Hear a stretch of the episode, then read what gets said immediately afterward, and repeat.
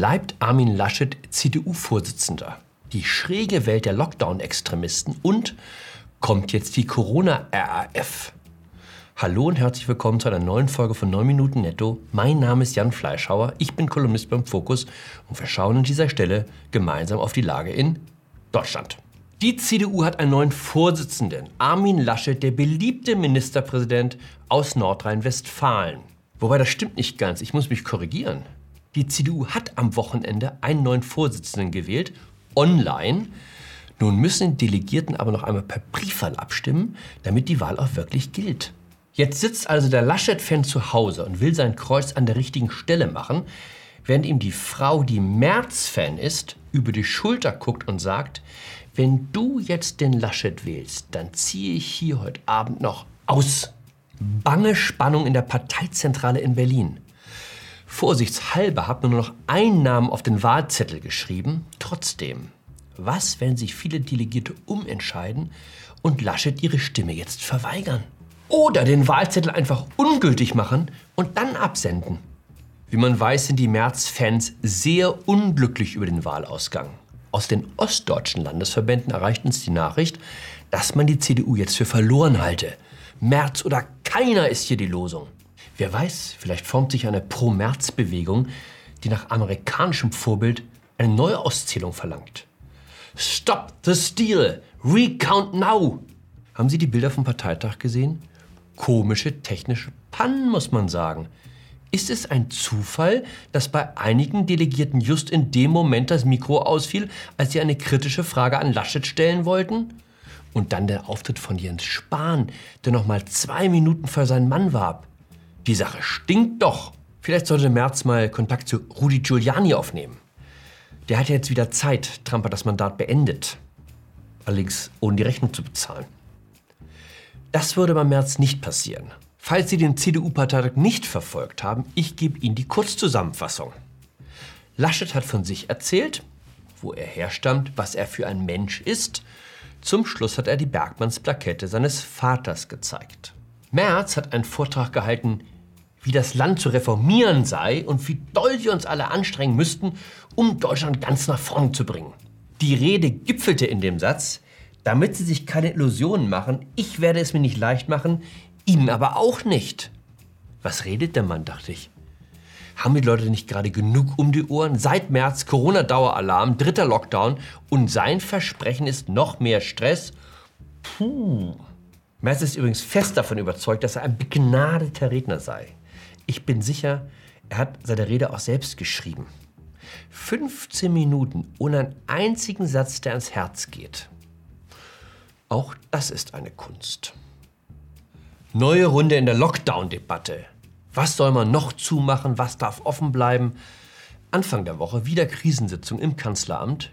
Positionen schwanken zwischen ja, schon klar, Lockdown muss sein, aber lasst uns nicht übertreiben. Bis Schulen dicht, Kitas dicht und Homeoffice für alle. Der thüringische Ministerpräsident Bodo Ramelow plädiert dafür, die Wirtschaft einfach ganz lahmzulegen, alles schließen, bis das Virus aus Deutschland verschwunden ist. Moment, wird jetzt der ein oder andere von Ihnen vielleicht sagen, Bodo Ramelow? Kam der nicht in dieser Sendung schon mal vor? Irgendwann im Herbst, als der Ministerpräsident, der sagte, die Pandemie sei vorbei, der erklärte, Thüringen brauche keine Abstandsregelung und auch keine Masken mehr, weil sich das Virus verzogen habe? Klassische vom Saulus zum Paulus Geschichte. Der Sünder, der seinen Fehler bereut und gerade weil er gefehlt hat, jetzt in die andere Richtung marschiert. Ich persönlich habe immer gewisse Zweifel bei Menschen, deren Ausschläge zu sehr nach oben und nach unten gehen, beziehungsweise zu sehr nach rechts und nach links. Ich habe an der Spitze lieber Leute, die in sich ruhen und charakterlich gefestigt sind. Die Fraktion der Lockdown-Enthusiasten ist erstaunlich groß, muss man sagen. Karl Lauterbach ist dabei, natürlich. Christian Drosten, der Hausvirologe der Kanzlerin, aber es gibt in der Runde auch neue Gesichter. Das ist Melanie Brinkmann. Die meisten werden vermutlich noch nie von ihr gehört haben. Sie ist wichtiger, als sie denken. Sie zählt zu den wenigen Wissenschaftlern, auf die Angela Merkel hört. Von ihrem Urteil hängt zum Beispiel ab, ob sie nach 21 Uhr in Zukunft noch rausgehen dürfen, ohne mit dem Gesetz in Konflikt zu geraten. Frau Brinkmann ist einer der wichtigsten Akteure einer Bewegung, die sich Zero Covid nennt. Die Anhänger von Zero Covid verlangen Deutschland so lange im Lockdown zu halten, bis es keinen einzigen Infizierten mehr gibt. Im Augenblick liegt die Inzidenz bei 120. Sie sehen, welche Strecke noch vor uns liegt, um auf den von Melanie Brinkmann empfohlenen Wert zu kommen. Ich würde ja sagen, lasst uns erstmal die naheliegenden Dinge versuchen, bevor wir die Wirtschaft kurz und klein schlagen. Naheliegend wäre zum Beispiel dafür zu sorgen, dass Leute, die aus England oder Südafrika einreisen, in Quarantäne gehen. Man könnte auch darüber nachdenken, den Flugverkehr ganz auszusetzen. England und Südafrika sind Hotspots der hoch ansteckenden Mutationen, deren Ausbreitung jetzt auch in Deutschland droht. Die Redaktion der Tageszeitung Die Welt hat im Bundesinnenministerium mal nachgefragt, wie es sich mit dem Flugverkehr nun verhält. Antwort, es gebe zwar grundsätzlich ein Flugverbot für Flieger aus Großbritannien und Südafrika, aber für 215 Maschinen habe man eine Sondergenehmigung erteilt, da sich Leute mit deutschem Wohnsitz an Bord befunden hätten. Tests für die Einreisenden am Flughafen? Keine. Kontaktverfolgung später? Null. Willkommen, britisches Virus. Diese Bilder gingen letzte Woche durchs Netz. Sie zeigen Reisende aus Albanien und Moldawien, die gerade in Berlin gelandet waren. Leider waren nur drei Schalter bei der Passabfertigung besetzt. Sorry. Es wird sich schon keiner angesteckt haben. Die Berliner Luft, Luft, Luft ist so klar, die vertreibt alle Viren. Ich weiß nicht, Leute aus Hochrisikogebieten ungehindert einreisen lassen aber neben jeden Rodelschlitten einen Polizisten stellen, damit die Leute auf dem Rodelberg ja nicht das Abstandsgebot verletzen. Ich würde sagen, das ist der sicherste Weg, Menschen in den Wahnsinn zu treiben. Oder in den Fatalismus. Ich muss, glaube ich, ein bisschen aufpassen, was ich sage. Sonst heißt es noch, ich würde mit den falschen Leuten sympathisieren. Kennen Sie das Wort noch? Sympathisant? Begriff aus den 70er Jahren, aus dem deutschen Herbst, als es schon mal sehr kalt in Deutschland war. Markus Söder, der bayerische Ministerpräsident, hat jetzt vor der Corona-RAF gewarnt. Auf böse Gedanken würden irgendwann auch böse Taten folgen. Corona-RAF, ist es bald wieder soweit?